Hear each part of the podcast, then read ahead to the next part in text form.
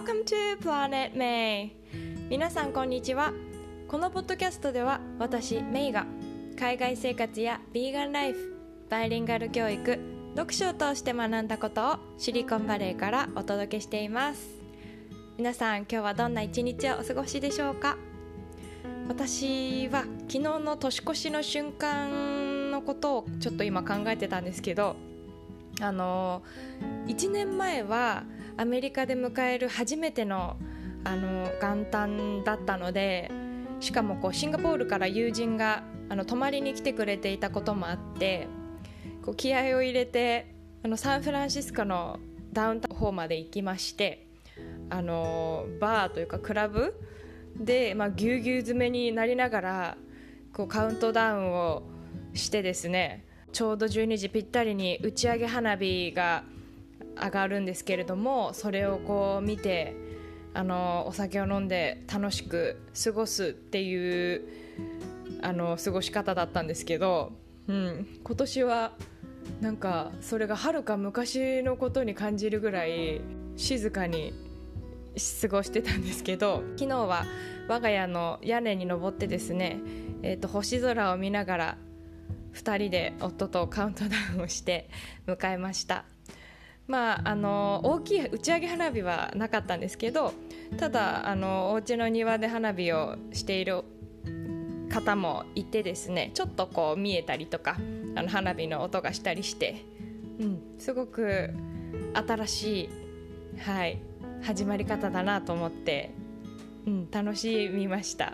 はい、皆さんもカウントダウンはしたのでしょうか？どんな風に過ごしたのか教えてくださいさあ今日はですね感謝の本当の凄さということについてお話ししたいと思います。昨日スポーツメンタルコーチあのスポーツをしているアスリートの人たちが逆境を乗り越えるためのサポートをしているこうメンタルコーチというお仕事があるそうなんですけれどもその仕事をされてる鈴木隼人さんという方の本を読んで、えーと、すごく面白いなと思ったことがあったので紹介したいなと思います。まあ、別に2021年からこうアスリートを目指してるわけじゃないんですけれども、まあ、ただあの小学校の頃から私はバスケットボールをやっていたりとか、まあ、あの教員になってからもこう結構スポーツをする機会があるのでまあ、あのどんな風にしてアスリートの人たちはこうメンタルを鍛えてるのかな逆境を乗り越えてるのかなっていうのにすごく興味があったので読んでみたんですけれども、えーとまあ、プロのこうアスリートにとって本物の意欲を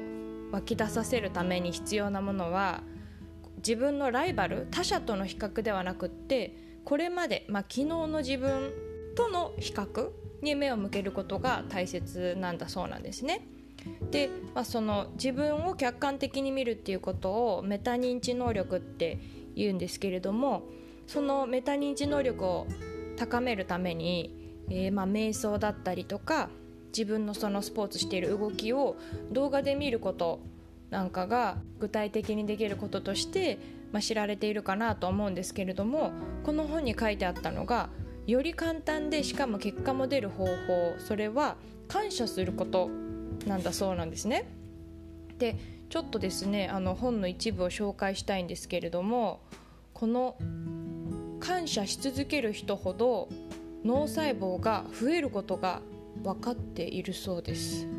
ハーバード大学のラザー博士らの研究では10年近く感謝を習慣づけていくと意志力を司る前頭葉の厚みが0.1ミリ増えるとされているそうなんですね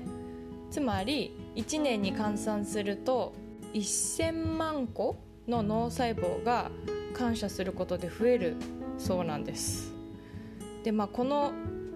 脳細胞が増えるとメンタルにもすごくいい変化が起きると言われていてカリフォルニア大学のエモンズ博士らによって行われた実験があるんですけど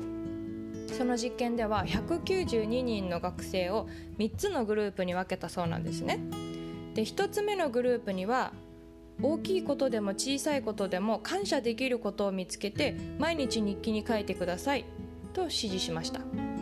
2つ目のグループには嫌なことイライラすることを思い出して毎日日記に書いてくださいと指示しましたそして3つ目のグループには毎日の出来事を日記につけてくださいとだけ指示したそうなんですね。でこの3つのグループとも10週間もの間日記を書き続けてもらったそうなんですけれどもこの10週間後最も大きな変化があったのは1つ目の大きいことでも小さいことでも感謝できることを見つけて毎日日記に書いてくださいというふうに言われたグループだったそうです。このグループの学生たちは他の2つのグループに比べて体の調子が良くなったりエネルギーが湧く感覚を持つようになったと言われています、まあ、この実験により感謝を記録することで自分は変われる自分は向上できるという気持ちが持てるようになることが証明されました。さらには体の運動能力が向上し人間関係までも向上すると言われているそうですすごい驚きですよね本当にまあ他にもですねこの鈴木コーチのもとに、えーと、試合の直前にもう緊張しちゃってどうしたらいいかわからないっていうような選手からの相談があったりするそうなんですけれどもその時に必ずこのコーチは感謝のワークをするようにアドバイスするそうなんですね。で具体的にどういうことをするかっていうと今この場に立てることがどれだけありがたいことか考えたことはありますか？その理由を5つ以上書き出してみてくださいって言って試合の直前であればあるほどこう意識はどうしてもあの選手は強そうだなとかグラウンドのコンディションが良くなさそうだなとかうまくできなかったら監督に怒られるなとかそういうあの外側のえー、要因に意識が向きがちなんですけれどもこの感謝のワークをするとこう今この場に立てる感謝を、まあ、自分でこう自分の中にしっかりと落とし込む考えてみることによって自分自身のこう力を発揮できることが多いそうです。なので、まあ、そのコーチングを行う選手には毎日一つでもいいので小さな感謝を見つけてノートに記すようにアドバイスをしているそうなんです。でちなみにこの毎日一つ感謝を書いていくことに慣れてきたらもっとハードルを上げて一度書いた内容は次の日以降は書かないようにしてもっともっと新しい、えー、今まで気づかなかったその感謝するところなんかを書くようにえー、アドバイスしているそうなんですね。で、えーと、剣道の選手で宮崎選手という方が言っている言葉なんですけど意外と人間は悪いところは自覚しているのだが自分のいいところに気づいていない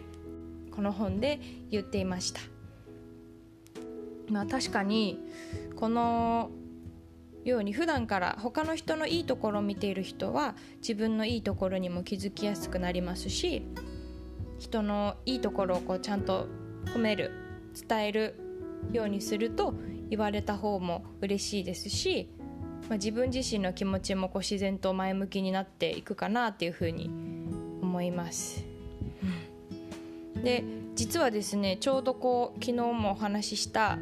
バレットジャーナルに「Gratitude」っていう感謝のページを作ったんですね。結構あの、バレットジャーナルのいろんな、えー、使い方を調べてみてちょうどその一日にあった嬉しかったこと感謝を毎日1行ずつ書いていく。例えば褒めてもらったこととかでもいいんですけどそういう嬉しかったことを書いていくページを作ったんですね。で以前実は私高校生ぐらいの時にそれをやっていてなんか本当にちっちゃいこと例えば何々先輩と目が合ったとか多分そういうようなことだったと思うんですけどでもそういう自分の中の嬉しいことを書いてみると例えばこう気持ちがすごく落ちた時とか辛いことがあった時に読み返してみるとあ私の人生捨てたもんじゃないなって思えるので、はい、もしあの興味がある方はぜひ私と一緒に2021年1日1行日記やってみませんか？というあの提案でした。はい。皆さんの今日一日の良かったことは何でしょうか？いつも聞いてくださっているリスナーの皆さんに2021年は本当に素敵なことがたくさんある1年になるように願っています。今年もプラネットメイをどうぞよろしくお願いします。はい。今日も最後まで聞いてくださってどうもありがとうございました。それではまた次回の配信でお会いしましょう。See you next time!